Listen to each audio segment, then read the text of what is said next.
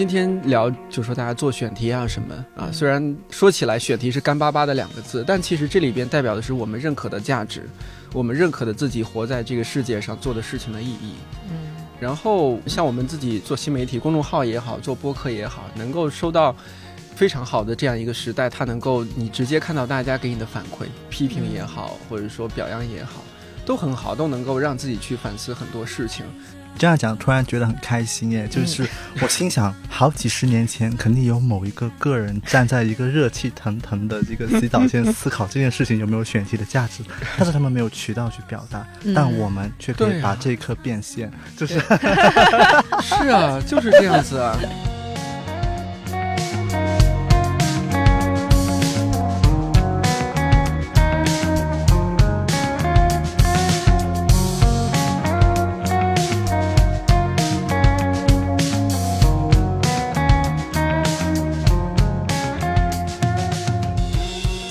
Hello，大家好，欢迎收听美理想编辑部的特别节目。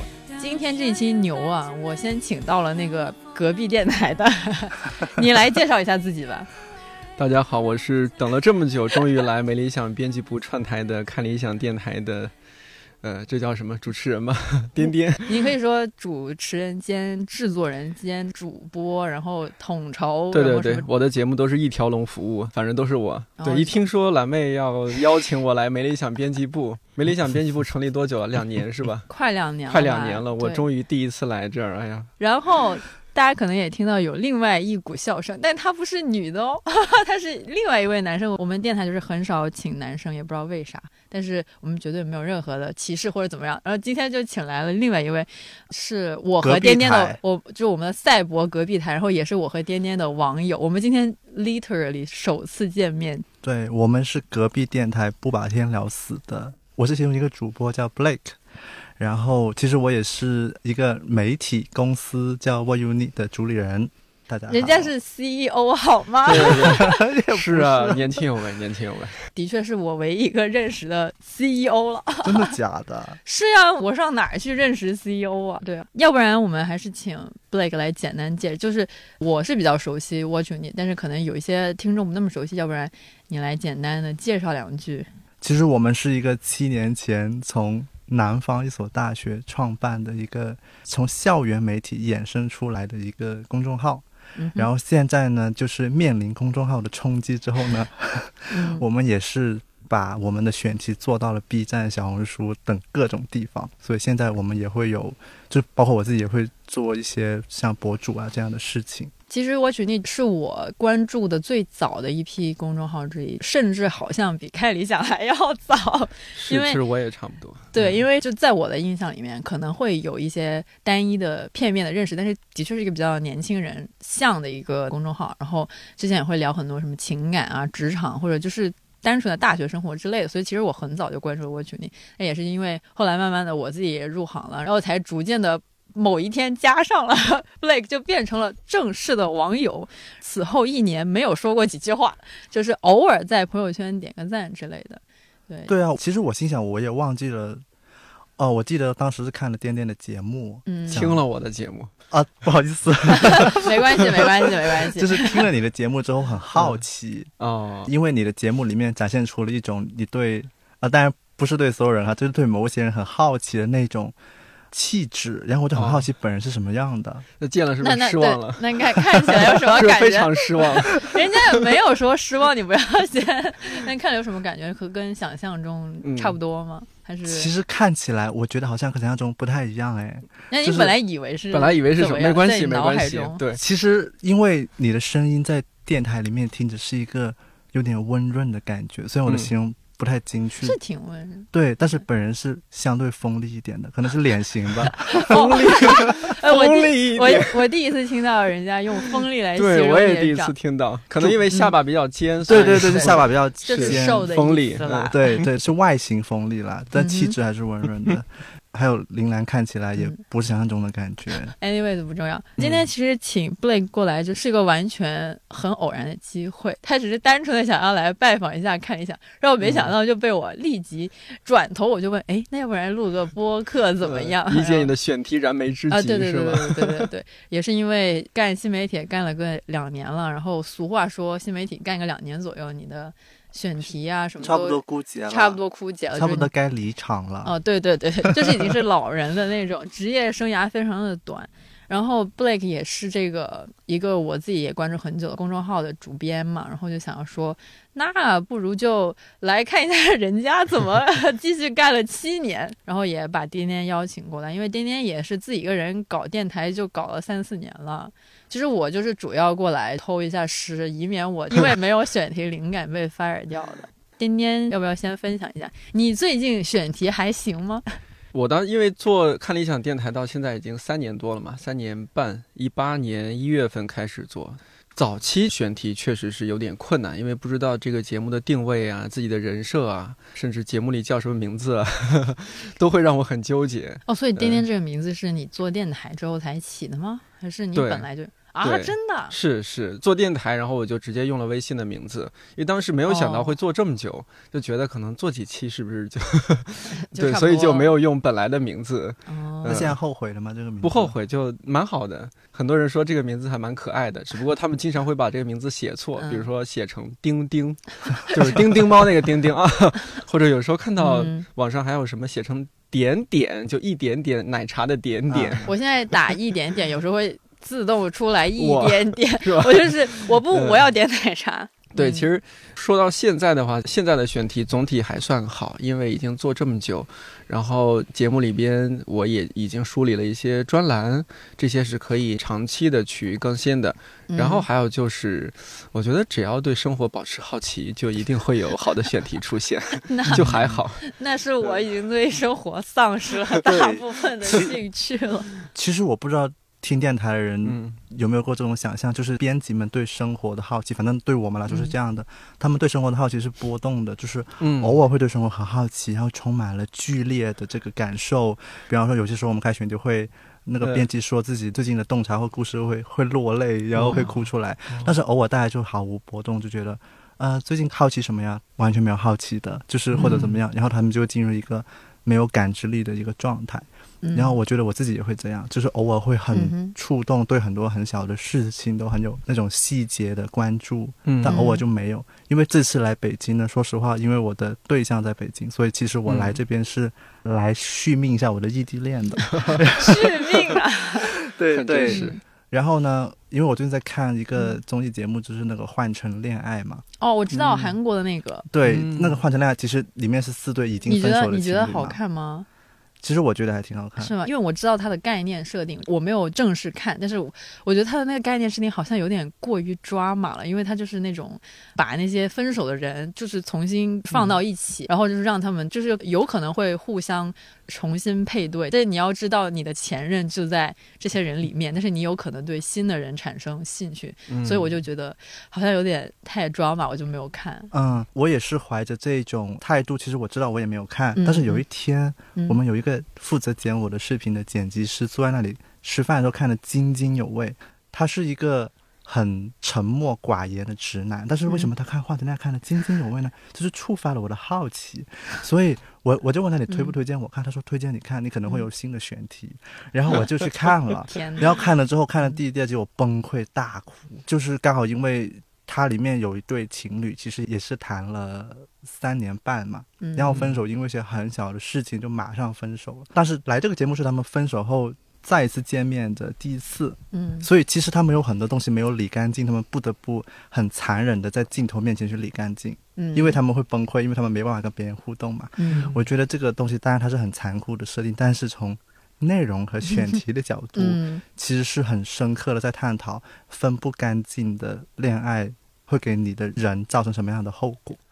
然后我就看了这个之后呢，因为刚好是异地嘛，其实我自己发现我自己的感受力在下降，就不是说对选题好，对生活的感受力在下降。嗯然后我就是我最近就来广州他家里的时候，我就想起了一个习惯，就是他嗯洗澡的时候总是会叫我先洗。嗯，其实我也没有想很多，但是看完这个节目崩溃大哥之后，我重新去看那个热水器，我发现它的水是会用完的。嗯然后我突然就觉得，哦，他可能就是觉得，那我来北京总不能让我没有热水澡洗吧？如果我是第二个洗澡的话，那可能就没有热水了。就是我可能就原来就没有感受过这种细节，哦然后我就觉得很触动。昨天晚上我就跟他说，其实有很多你在照顾我的事情，我没有感受到，但是嗯我最近才开始感受到，然后就觉得好像我这两个月表现的不是很好之类的。嗯，所以你是看了这个综艺之后，有重新再去审视自己的一些日常行为，这样子吗？对，然后这个时候选题嗯就出来了。哦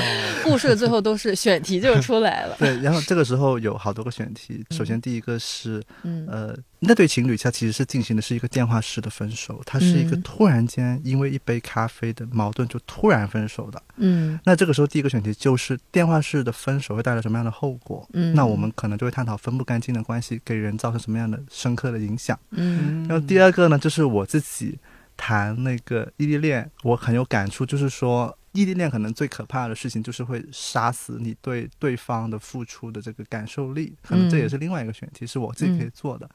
然后我就不断的在感慨，在备忘录里面一边。在感动一边在记选题，你知道吗？嗯这备忘录就写满了乱七八糟的。然后，专业专业，嗯 然后这个时候对象就跟我说：“他说我又活成了你的素材库。” 大概是这样吧。就是是我就觉得这也是我感受生活的一种方式。嗯所以其实我有些时候我觉得很感慨，呃因为我们团队都是那种半路出家的嘛，读各种嗯专业的都有。其实他们不是专业做记者的话，他们只能就是很原始的用自己。能感受生活的方式去感受那个选题是什么，所以很多时候我就开玩笑说，就有什么日剧流啊，专门看日剧，记那些嗯金句，然后打动自己的句子，狂看狂看。嗯然后也有综艺流啊，嗯也有像我这种消费对象流啊。多多少少都是会消费一下对象的啦。开玩笑，嗯就是说我们很多编辑在聊到这些的时候，都会非常非常郑重的在开选题会的时候跟嗯地方说：“哎呀，不要把我的故事直接的写出来，一定要嗯改掉其中的一些细节啊，这样。怕被朋友或者是对象举报。”对啊，对对对，其实我感觉，因为其实跟对象生活，就有对象的话，肯定是生活比较重要的一部分嘛。但是当然，颠颠是例外哈。主要是以职业和嘉宾作为主导的。其实我也会很好奇，你偶尔会不会突然间，哎，我想做一期跟我自己有关的节目，嗯其？实是这样，就每一期节目。绝大多数时候都是和自己有关的，比如嗯说你为什么会做这期节目？我几乎，我不能说百分之百，百分之九十五以上的节目，你做这一期节目，我都是有自己的内在的驱动力的，就是我对这个事件好奇，嗯，我对这个嘉宾好奇，我对这个选题是有疑问的，我想找人来听听他们是怎么说的。呃，所以其实，在这个过程当中，我也许在观察，也许对方一边讲，我一边在思考。所以说，其实都还是和自己有关系。有时候嘉宾在代替我说出我想说的话，嗯嗯、也是一种表达，不一定非得自己把这些话说出来。而且嘉宾难得来一趟，让嘉宾多说说嘛。对挺好的。像我们这种，就可能你的节目还是咋说呢？它的节目性质，反正就是就音频节目，其实。对，嗯。就是但是那个性质不太一样。新媒体这边大多数都是自己掏空自己，无论是写稿还是哦。聊这个没理想，就是嗯。他 somehow 就从最开始开始就已经是一个自己编辑部内部的一个杂谈，所以就是嗯除了写稿要掏空自己，连这个聊这个播客也是掏空自对，也是在也要掏。掏是是是，对，因为我们的那个设定就还是四个编辑一起在嗯聊一个四个人都感兴趣或者有话说的那一个话题。对，所以其实我们也没就很少请嘉宾嘛，所以是都是一个二十多年的人生故事，已经套了十多年了没了没了，我就还 还得可能等自己再长个几岁，然后才能积攒一些素材吧。嗯，是，对，所以很多时候你会觉得你要给你的生活增加一些可能你会感受到什么的一些内容。对，嗯来今天之前，其实我也是嗯。焦虑的，我也会在想，我要至少准备三四个大故事，就是嗯。big moment，有嗯会触动人的细节来讲。嗯。就是我也会有这种，因为我剪节目的时候，就是嗯会有很深的一个要求，是哎呀，你看听众听到这里了，他还没嗯。有一个触动的 moment 出现，他为什么要听下去啊？就是我会不断的去拷问自己，所以这两天发生了很多关系中的事情，我就说了，哎呀，有一手素材了，嗯就是可以来这个 分享享来滋养一下我的节目。对，然后然后我心想，天哪，我还没有把这个用到我的 B 站或者别的选题去，用那那。你也是可以留到你的 B 站，我也是不好意思，真的强行来偷人没有没有，家。其其实播客的好玩就在这里，就是嗯听声音的人跟看视频的人是不同的人群对，你的嗯选题是可以对对对复用的。是、嗯我也是这么觉得，对对对，所以就开了个播客，而且我们播客还是个两周一更啊，嗯断更了也没有人能发，就可能大家也习惯了，没有人会太过于留意。就刚开始，嗯，像我去你你是七年前在学校，因为我大概了解一点，但是我不知道细节。是你七年前就还在念大学的时候，是一个心血来潮就创办了这个公众号，然后开始写写写，然后再逐渐的更多的人加入进来，是这样一个开始吗？啊、对，其实是那个时候在上课，因为我是读金融的，嗯嗯嗯。然后那个时候上课，然后我就刷学校很多的媒体嘛，我就觉得其实学校里面还蛮无聊的。呃，因为我是那种小时候很爱写 QQ 空间的人，然后我就觉得公众号，哎，它好像提供了一个契机，新的 QQ，空间，嗯，你可以写那种公共的 QQ 空间，可以让更多人看到。而且很多时候你会觉得身边人正在讨论和八卦的事情，其实并没有真的小范围的有一个号或者一个媒体在写。然后那个时候就抱了这样一种目的，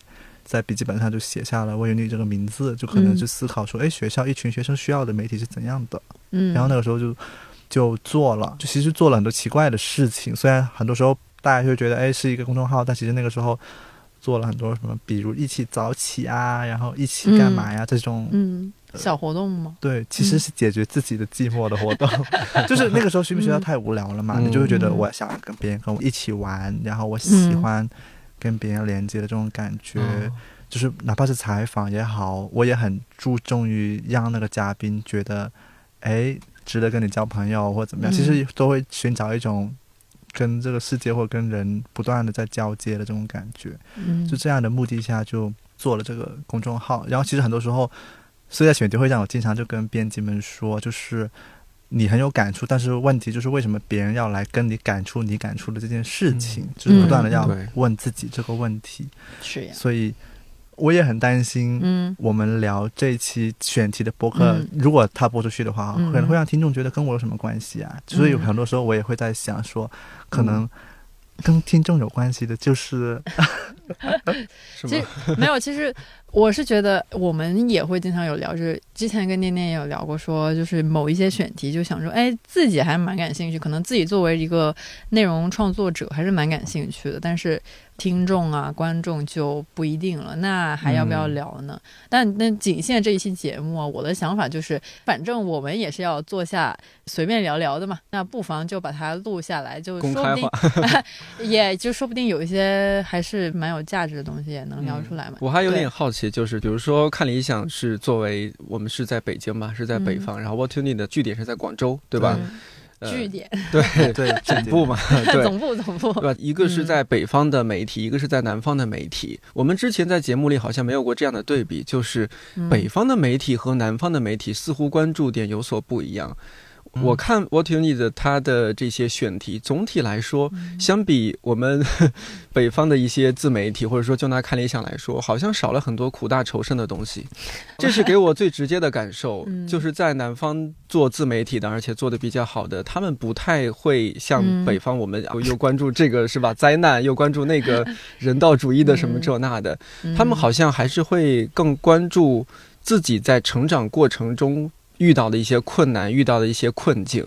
但北方媒体好像就是 关注的更宏观一些，这是给我一个直观的感受。这个没有优劣之分，只是说大家关注的环境不一样，也是我自己做看理想电台过程当中自己不断在反思的一个问题，就是啊，会不会总是在关注一些不太就是苦难的一些东西吗？还是怎么样？所以当然，我现在还是尽量关注一些生活的细微的美好的一些地方。我自己都宣称说，哎，我看理想电台是一档泛生活播客，我们关注生活这件事情。嗯因为像看理想的新媒体，主要是微信，我们已经关注太多这种沉重的话题了。社会事件呃比较多，或者对希望希望我自己己的节目能够成为一个小阳台，大家能够看到，其实生活还是有很多很美好的地方。嗯，但是南方的整体可能环境也，因为蓝莓你也南方人，嗯生活环境相对也舒服一些，呃优越一些。嗯，呃，那大家关注的可能就是就是比较热了，其实。就是一个常年穿着拖鞋、大裤衩的一或者裙子的一个地方。那大家关注的可能就会更偏个人一些，更放松一些。我不知道，这只是我嗯浅显的一个观察。我不知道 Blake 他你自己的一个感受是怎么样的，包括你作为嗯旁观者看、看理想，包括看理想的公众号和看理想的我们两档节目，没理想编辑部和看理想电台关注的话题，会让你觉得哦，好像和我们不太一样呀。嗯，呃，嗯我其实是不断在调整自己的一个样本，就当然这个词好像很理性，但其实我个人会觉得，每跟一个朋友去接触，你做内容的样本就会不一样。嗯然后很多时候我们团队它其实更像是把不同的做内容的调性的人混在一起，然后在南方你大概率能够混到的人，可能都嗯是相对于更关心自己的生活的、更微观的一些内容的创作的人。呃，可能更宏观的都跑到北京来工作了，哦，是吧？可能是有这个原因，嗯 更关注议题性的那媒体都不是扎堆在这边嘛，工作机会其实也更扎堆在这边。然后还有一个就是我最近有一个很感受很深的事情，我前段时间中秋假期回老家，然后我找了嗯。我大学和高中很久没见的朋友都见了一轮，可能大概见了五六个。嗯虽然那是一个叙旧，但其实我也会把他们当找成选题，啊，其实也不是找选题吧，就是我会很嗯好奇，就是我更大多数的朋友们，他到底平时在关心什么？其实有嗯有些时候我是不知道的。嗯然后结果我就随便讲一个可能在某一个国企工作的一个我以前的同桌的故事，他就跟嗯我在非常有理有据的在分析他要怎么在公司里面找到一个相对摸鱼嗯又不用背锅。而且领导还很重视的一个工作，就开始嗯巴拉巴拉跟我在讲。然后第二个就是他跟我在讲说，哎，那我跟我的女朋友是怎么样躲避他家人的这个逼迫的，就跟我在巴拉巴拉讲那么多。然后我就我看了他那个眼睛，我觉得他是很真诚的在好奇这些东西。嗯然后那一个瞬间，他们也跟我说。你的号呢？反正我是不会看的了，为什么？就是因为他说嗯你没有关注到我现在给你讲的这些嗯具体的我的生活里面会有的议题，就更不要说可能更宏观一点的情况了。那在这个时候，我就在想，其实我还有关注一个很有趣的数据，就是我们核心用户的城市占比。有一点点好像在从一线城市往二线城市迁移。嗯我在想，我们的毕业生以前都可能聚集在北上各大广城市，嗯对，嗯北上嗯广深，那是也是我们受众最多的地方。嗯但随着他们毕业，很多的这些人可能留在北上广深是少的。嗯越来越嗯少，这几年是这样的趋势。对，它并不像我读大学的时候说的，嗯哎，很多机会都要留下来。我会有很多朋友说他真的有点累，坚持不下去了，然后就跑嗯到二线城市了。然后这个时候他的语境跟我们是有点脱节的，嗯他的生活的成分会越来越大。嗯，其实这个时候，我们的读者也会给我们反映说，在我们写一些灾区啊相关的事情的时候，他也会说，其实我还是更渴望你们可以跟我的生活有一个连接，而不是嗯说给我提供一个很大的一个概念，因为那些很大的概念的事情，它可以有别的渠道去获取，它嗯不需要通过我们这群这样的编辑的渠道去获取，所以其实这是一个很复杂的一个情况。所以很多时候我们就让编辑说，你可不可以再去精确的调整自己身边的这个嗯。朋友的连接的构成，嗯。让就你可以知道嗯，更多人在关心的是什么。就其实这个问题我也有，就是我感觉就干新媒体的话，或者是公众号做到一定的规模，就很容易就会开始写的东西或者做的那些内容啊，都是局限在那个很大城市中心的一些问题，比如说就是你。最近一两年，就是一直在看内卷九九六、内卷九九六、躺平这些东西。这不是说它没有意义，但是就在我看来，它被反复说了非常非常多次，已经到了什么东西都说干净的地步了。但是他们基本上描述的都是一些大厂的工作，就是一些大厂，然后大厂你也就只在什么北京、什么深圳，就是那种超级一线城市里面的。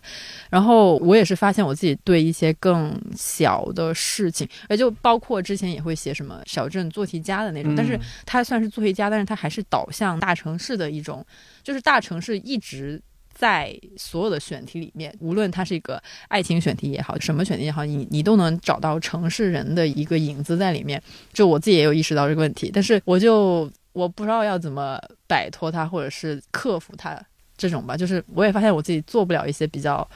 你说小众也好，或者是更不那么城市中心的选题也好，我就是不太知道。所以有时候我还挺羡慕你，挺羡慕颠颠做电台。其实它覆盖的面还是蛮广的，就是有很多比较新鲜，或者就是一些比较小众的东西在。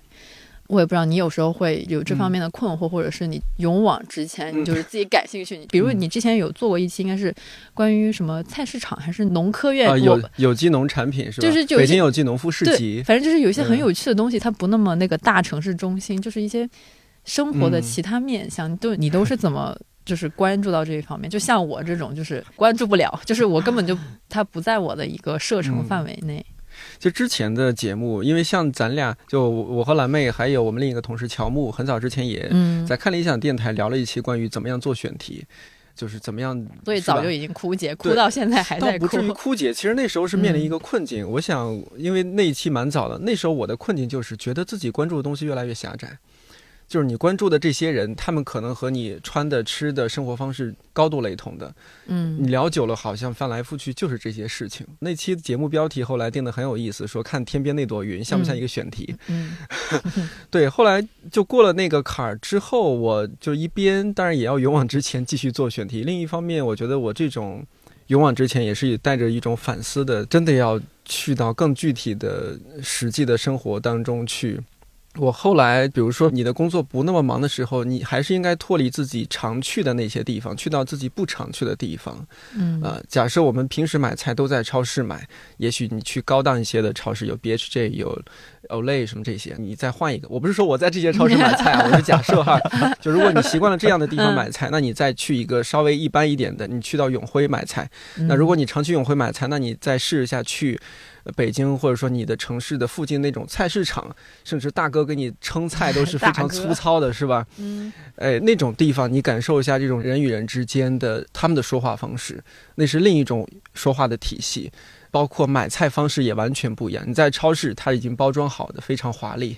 呃，一个透明的塑料袋包装好，你直接拿走，上面已经有了那个价格签，这是你已经习惯的一种。我只是拿这个来做比喻，这是你习惯的方式。但另一种方式是，我去到我家附近的一个菜市场，那种非常老旧的、非常本土气息的，进去之后啊，一个大哥他身在一大堆菜中央，周围三面桌子都是各种菜。堆的也没有特别的整齐，一个有点脏兮兮的红色的袋子里放了一些小西红柿。我也许在挑其他菜，他说：“哎，呃，小兄弟，你尝一下那个袋子里那个西红柿，特别甜，我刚刚进货回来。”嗯，我说：“啊，可以吗？”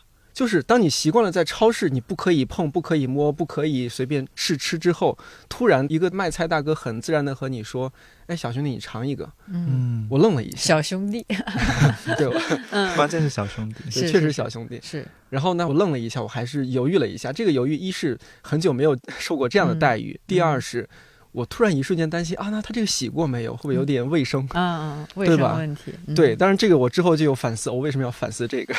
然后我就拿起来看了一下，似乎是洗过的。嗯，我想了想，我要相信大哥。第二点，大哥。对传统中国人民的智慧，不干不净吃了没病。我直接塞了一个到嘴里，嗯，真的很好吃。嗯，那你买了吗？那种我买了，我直接非常粗糙的拿手抓了两三把。我说大哥给我来点儿，就那个小西红柿，它看起来没有那么光鲜，但是。极度好吃，然后就买了。嗯，那一次买菜经历非常让我有极度愉悦的这种购买的体验，让我觉得这种菜市场。那把这个比喻转换过来，那就是我们脱离原来的有序的生活轨道，你进入另外一种生活方式，那就会看到不一样的东西。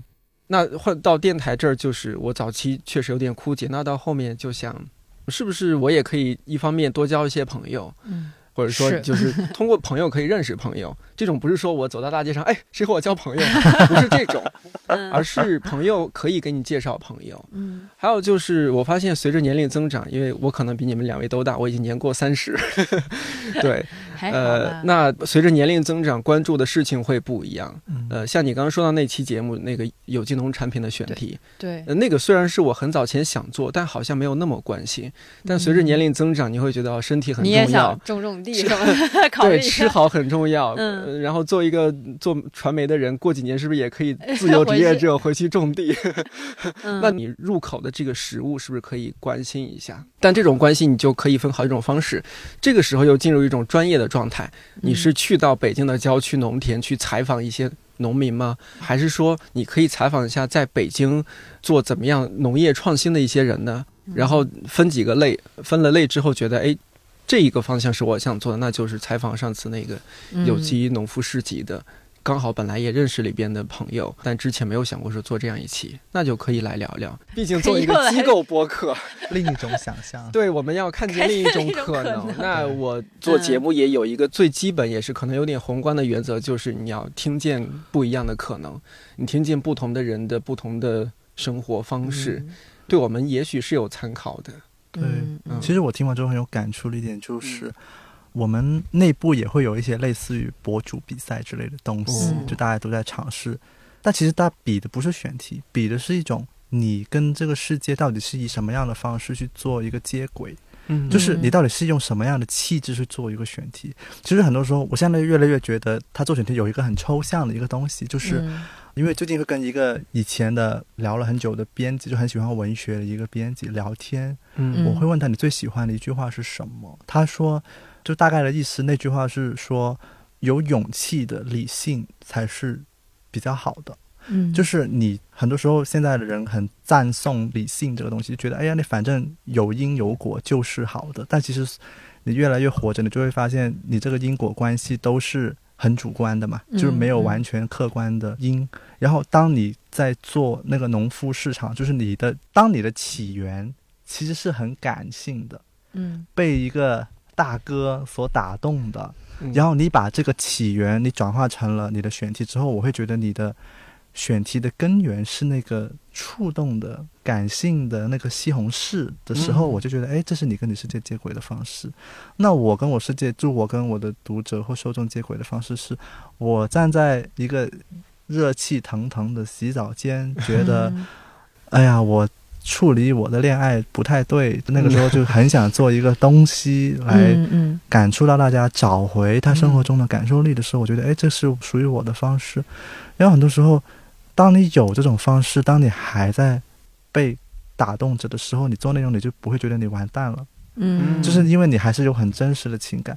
但有些时候呢，你觉得你完蛋或枯竭的时候，不是表面上的那个选题枯竭了，而是你在内心底里没有什么东西真正触动了你。嗯因为没有触动的，你就没有想要去通过音频或视频搬运给别人的那个动力。它不是嗯体力的搬运，它是一种嗯感性的。嗯所以我就在生活里面找一个公式，就是，啊，说公式也有点夸张，就是说 什么样的要素下会更能够提供更多的可能让我自己触动。其实像你这样找到更多的朋友，突然间他们就会触动你，因为这是一个意外，这不是一个你可以规划、嗯规划一个朋友来触动你，那你只能创造更多意外的可能性。所以作为一个编辑，就现在我有一个更加奇怪的一个感觉，就是很多好的编辑，他是天然。就给自己创造了很多意外的土壤，他可能就是嗯天然很开朗，对或者天然很肯，或者天然就很喜欢逛各种奇奇怪怪的地方。嗯，然后他们天然就会很被意外触动。然后你问他，哎，你是怎么做选题的呢？他答不出个所以然。他说我生活中很多很有意思的东西啊。嗯那你问一个喜欢关在家里的人，你说，哎，为为什么你做不出来选题？没办法，就是嗯很多时候可能嗯这种天生的东西也注定了对对对。我刚进来写稿的时候，我整个人的状态就是我只想自己一个人默默的在我那个长方形的工位里面写稿，一直写稿，然后也不怎么跟人聊天，因为我们大部分的稿子都是那种评述型的稿子，所以就是那种属于你搜集资料的东西比较多，就是你跟人交流基本上就是零，它都是你一个。搜集资料，然后你整合资料，再提炼出自己的观点的一个过程。然后我刚开始就是比较喜欢就这样做，然后就后来逐渐的我就发现，其实这是一个比较偷懒的行为，就是因为后来也出于各种各样的职业需求，被迫要去采访嘛。我之前是非常抗拒去采访人的，因为我觉得我自己有点内向吧，我就是跟陌生人我很难说起话来。你你你也知道，我以前第一年刚开始做美理想那个颤颤巍巍、战战编辑部的时候，我真是。采访我简直一整个人要疯掉，就是我不知道要说什么。我别看我现在，我已经比以前好很多了。没错没错，我真的是完全不敢说话，然后内心本来就抗拒，再加上人也没有特别有主持或者怎么着的天赋嘛，然后我就非常不想去采访人家。但是后来，你还是得写稿嘛，然后就陆陆续续做一些采访，逐渐的发现你在跟人采访的时候，他是真的会，就无论对方是个怎么样的人，只要。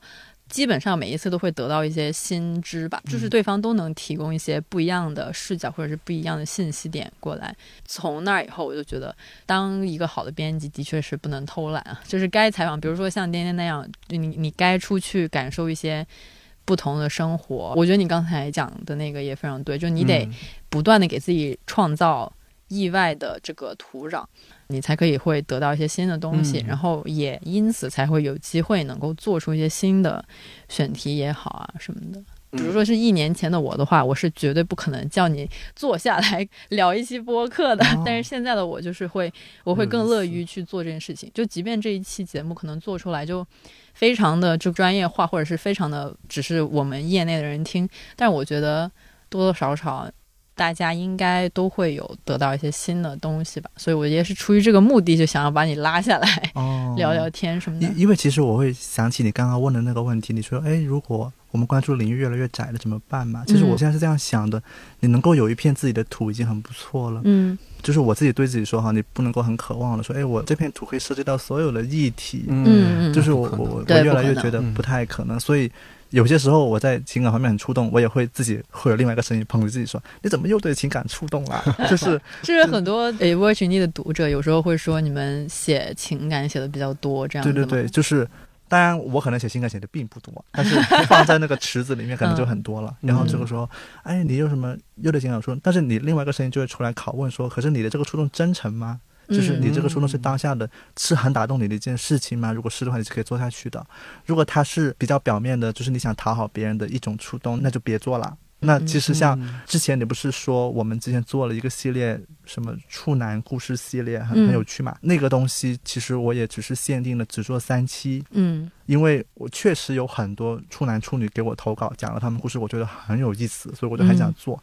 所以就延续了三期，但是我觉得就此打住就好了，因为再往下去做就是噱头了，就是没有那么多真诚的故事可以讲了。嗯。所以我就觉得刹个车，所以很多时候就是很警惕自己说，但是我能够理解读者的批评，因为他们偶尔会觉得有些时候我们的选题只是一种噱头，就并没有那么真诚的一个感觉和交流在里面。我是能理解的，我也知道，但有有有有些时候这这是一种代价。这些年我听你的从。就拿微信公号来说，他关注的方向会有什么微妙的变化吗？选题方向？嗯，其实我发现我自己关注的领域没有特别大的变化，嗯，但是它的可能就是深刻的程度不太一样了。就是包括我最近读一些有关感情的作品、文艺作品或者心理咨询师的作品的时候，我都会很关注国外对于一些很老旧的感情问题是怎么看的。就是我会很关注他们提出的。新的解决方案是什么？然后我就会把那些方案咀嚼以后，我尝试输出的是更加觉得我会相信能够解决问题的感情问题的解决方案。所以其实我会构想一些很奇怪的一些概念，就尝试去用。就比方说，哈，就是分手问题都是当代青年的一个关注的一个重点话题。然后我就是很想做一个浓缩，就是。各大感情观念体系的一个产品叫做“分手三十步”，就是说，如果你想不清楚你是否要分手，你可能可以 follow 这三十个你可以去思考或做的事情，一步一步去做下去。但是这件事其实需要很深刻的体验的，就不是说我把观念扎进去啊就列出来。所以我觉得我这段长期的异地恋的很多痛苦的瞬间，我都把它放进了。这个想法里面，但他还没有出街。但是我一直在想，终有一天他会不会出街呢？就是我在想这个问题。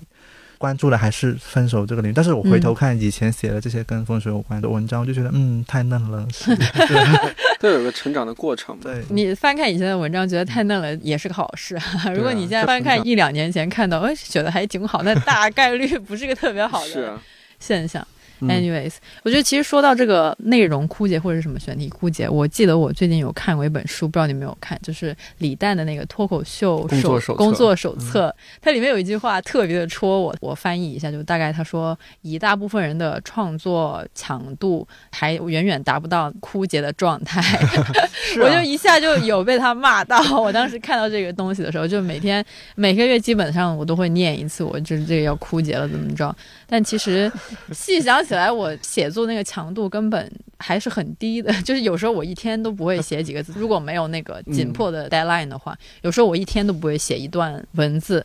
然后就觉得李诞那个讲的挺对的，他就提倡脱口秀的演员们应该每天，就是你每天有写五个段子吗？然后你再改吗？就是如果你能每天保持这种速度的话，可能你会有那个内容枯竭的一天吧。但是大部分人还是做不到这一点的，我还挺认同的。我之前也跟我朋友有聊过关于做内容。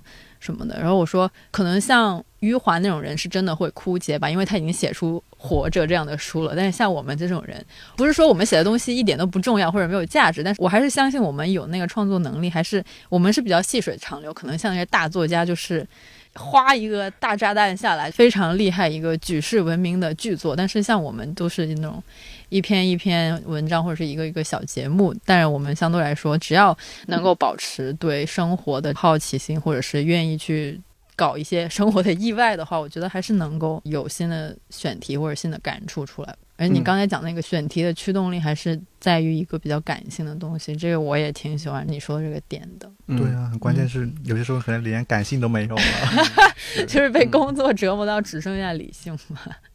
其实就工作时间短一些，生活时间长一些，就会会好很多。嗯，其实也不一定非得就是你必须在一个室外的状态，你去创造各种在室外的偶遇，在室内也可以啊。嗯，室内也看你做什么事情，在室内想什么事情。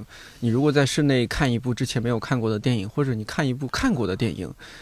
或许里面会有一些东西会有。触发到你，就像我之前疫情期间看了《想见你》那部台剧，我就很感触啊，没有看，我就很感触啊，然后就觉得哦，我一定要把我内心激发的这些东西，我一定要把它做一期节目，所以做了一期番外。其实这就是没事儿找事儿，这也不是我的 KPI，但是你就有一些想表达的东西。一般你特别就是信服你自己做出来的东西的时候，一般效果都蛮好的，我真的都这么发现，无论是。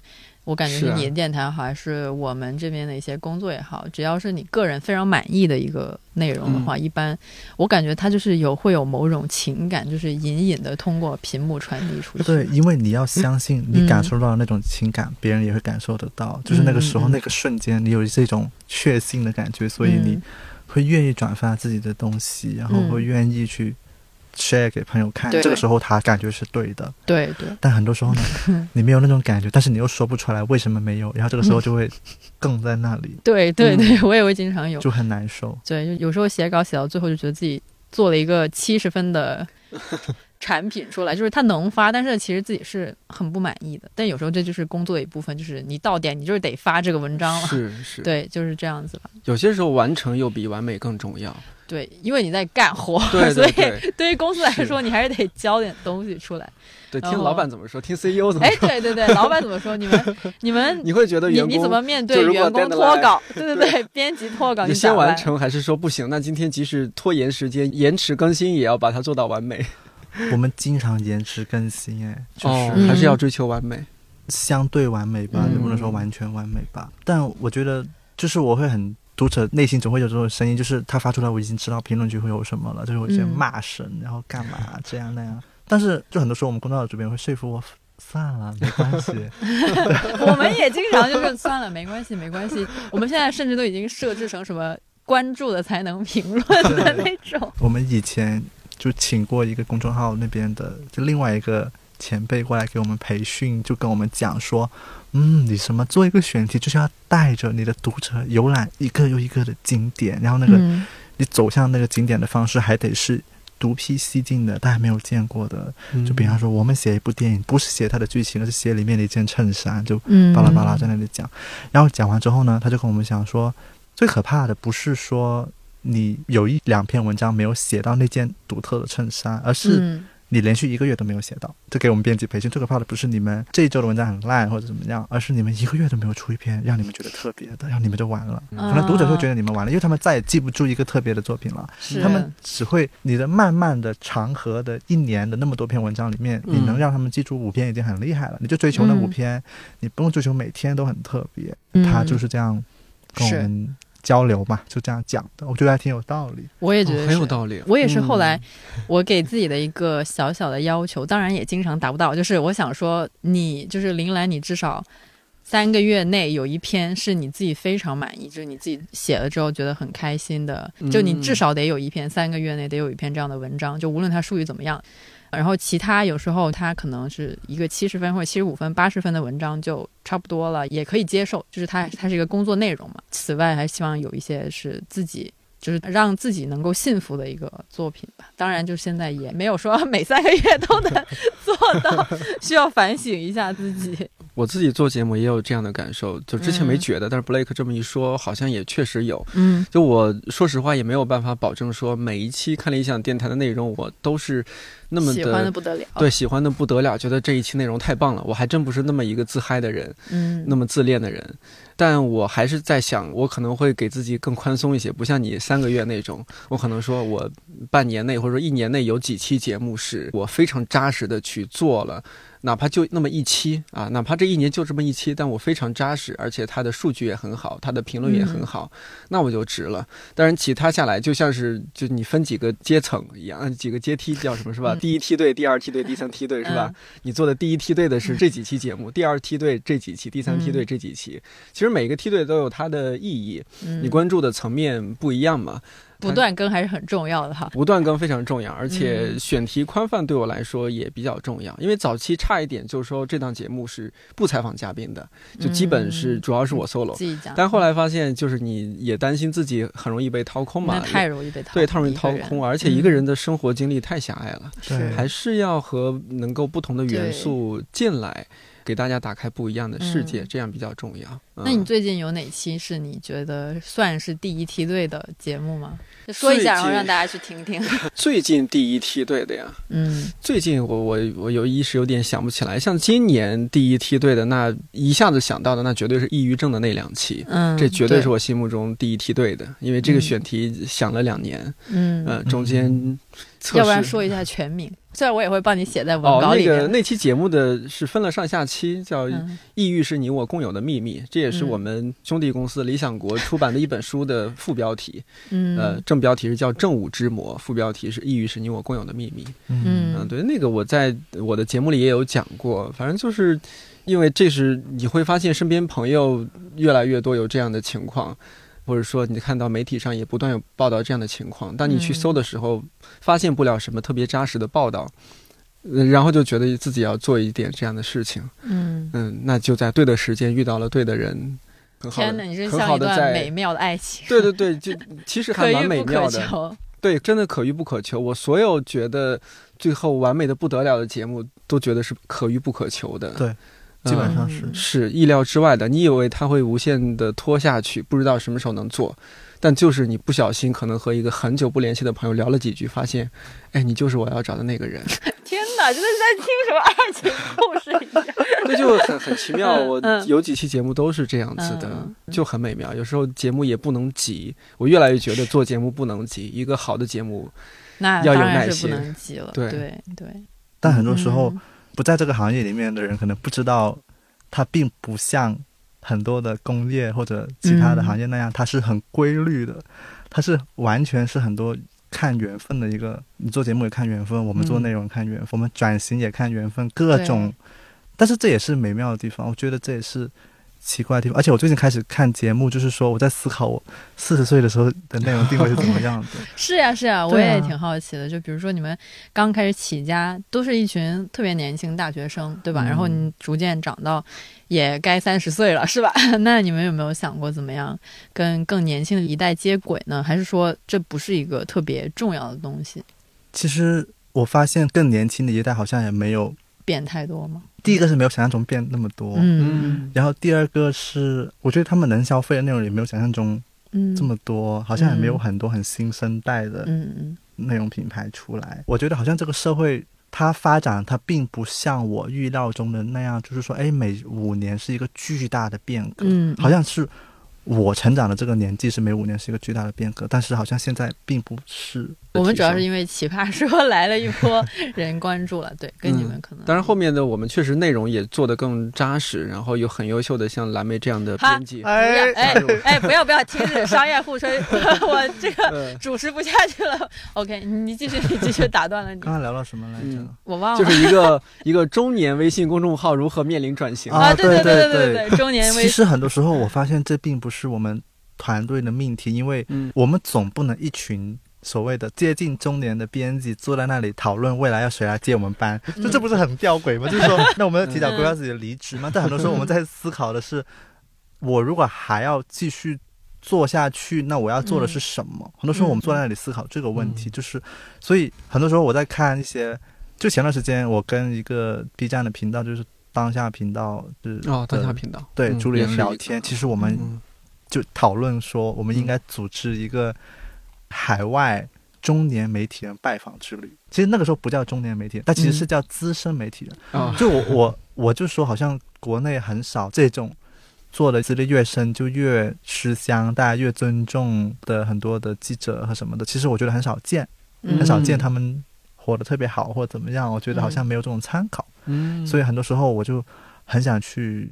当时就跟大家说，如果疫情结束了，我们就一起组一个团，就比方说去拜访各大知名媒体，然后看看有没有一些嗯。人是可以跟他们做一个深度的采访的。嗯。那其实这个过程也是在另外，我也会看一些像 Netflix 出的一些访谈的节目，嗯。那其中有一个节目叫《大名鼎鼎下一位来宾》，就是那个是一位很有名的老爷爷主持的，然后我就会嗯。看他的主持风格，然后我也会在想，我未来有没有可能在二十年之后自己也可以做那样的节目，就是我也会嗯这样去想，所以越来越想，越来越想，发现这其实并不是回答我们公众号要怎么样，而是回答我们。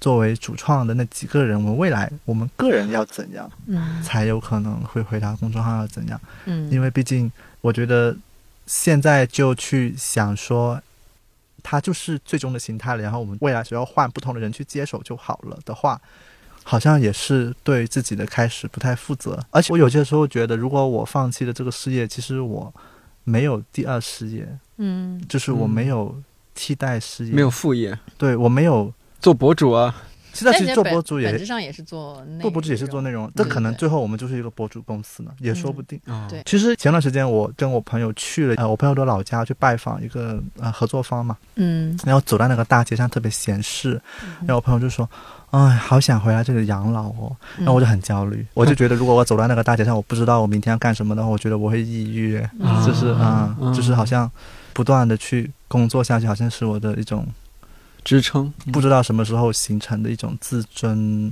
自信，嗯。还有生活的一个支柱。嗯，然后你会很担心这个支柱，也不是担心嘛，你就是我觉得不要放弃这个支柱的存在，所以我不要去回答谁来替代掉我，而是我要去回答我要做什么样的内容才是不可替代的，这是一个嗯感受。所以很多时候呢，你这个问题呢，就是我当时有发给我们主编看，我说啊，太残酷啦，看你想的问题，因为这个是对所有这个行业人其实都是残酷的，都会问自己说，日日加班到何时？就是说，是不是四十岁的还是这样啊之类的？是，我觉得 Blake，当然他身份上和我们有一些不同，我们俩嗯更多是员工的身份，他还在一个公司的创始人 CEO 的一个身份。对啊，你要对他考虑的事情要比我们更多一些，这些是很现实的，也不得不去考虑。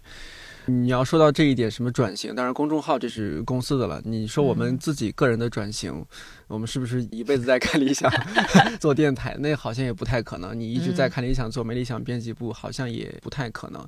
但嗯 Blake，你刚刚说到你像是一个运转的轮子，停不下来，这个可能还真的得自己去调整一下。但是这是一方面，另一方面，也许你就是这样的人，就像道长。嗯那五十一岁高龄还是五十岁高龄，他也依然停不下来嘛。你看道长一直非常忙，做很多事情，嗯，不断的转型，我觉得反正是一个自己舒适的状态就 OK 了。对，其实就 OK，就嗯他也没有说是一个到一个病态的地方，或者你已经要怎么怎么样，但是你还要爬起来工作，也不是。但是就是很多人可能的一些，有时候工作他就是会令一些人开心。就我也是有遇到过这样的人，真的是非常啊、开心。是。那其实我也有看过一些案例，就是有很多资深的媒体人，他们焦虑了一辈子，嗯就是，而且这是他们生活的常态。我之前就是那个 Master Class 里面嗯嗯嗯 Anna Winter 里面有一个管理课，然后它里面有讲到他的偶像是《华尔街日报》以前的主编。他说他这个人唯一特点就是焦虑，就是从早到啊，我这个标题我这个选题怎么样，焦虑到他可能工作了几十年，一直到老，一直到离开都是超级焦虑。其实你问他怎么解决焦虑，他怎么解决焦虑？他就是这种人，就是你在焦虑中解决焦虑，对，嗯或者说和焦虑共处。所以很多时候我也后头会觉得，以前我很喜欢问这种问题：怎么解决焦虑啊？怎么平静啊？嗯怎么去面对什么心理上的怎么怎么？其实很多时候你没有这种方法，嗯，很多时候你找到一种适合你自己的模式就很不错了。对还有什么方法要解决？我们今天聊，就说大家做选题啊什么啊，嗯虽然说起来选题是干巴巴的两个字，但其实这里边代表的是我们认可的价值，我们认可的自己活在这个世界上做的事情的意义。嗯然后像我们自己做新媒体，公众号也好，做播客也好，能够收到非常好的这样一个时代，它能够你直接看到大家给你的反馈，批评也好，或者说表扬也好，都很好，都能够让自己去反思很多事情。我还是觉得自己虽然年过三十，但还是在一个不断 update 这样一种。挺好的。年过三十也没有很老了，不要散播年龄焦虑，好不好？好 好好，对，呃，对，就嗯，心态上反而我觉得还蛮蛮好你的。这样讲，突然觉得很开心耶！就是我心想，好几十年前肯定有某一个个人站在一个热气腾腾的这个 洗澡间思考这件事情有没有选题的价值，但是他们没有渠道去表达，嗯但我们却可以把这一刻变现，就是是啊，就是这样子啊。我们说的很奇怪，还是能够说一些话，能够嗯表达及时的抒发自己内心一些东西，嗯然后能够用我们的声音，用我们的文字。给到很多陌生人以力量。你嗯你看公众号后台肯定也会有这样的评论啊、留言什么的。哇，嗯我觉得这个对，这我们是非常幸运的一波人。是是，对我自己我也嗯一直有在意识到自己作为一个内容创作者，或者是有一个还不错的平台来发布自己的想法什么的，是一个非常幸运的事情。是对，有很多人他就是嗯他有想法，但是没有人会听。对，其实我们做搞内容嗯也某种程度上是一种有自己的特权吧，就是我们想说的，你可以把它做出来，然后强行推给别人看，对吧？是吧？对对对，那最后还是说一句，大家感兴趣可以去关注一下。播客还是公公众号，多关注一下啊！播客 公众号已经不用了。哎，不是，同事骂死我。对，你要不然你说一下那个名字吧，就是大家去关注。对，如果大家喜欢我们这种聊天的氛围，也可以关注我们的播客，不把天聊死。对，是嗯 S I 对，吧？四是 S I。对，可以去那个小宇宙或者是别的播客平台嗯去搜，然后我群里公众号应该很多人都知道了，不用介绍了，对我就放在文稿里面就行了。是谢谢我的微信好友里面有两百多个，这么多，对对天哪，你有多少个微信好友？两千多，这么多两千多那也是十十分之一了，对，十分之一不少了很。多了。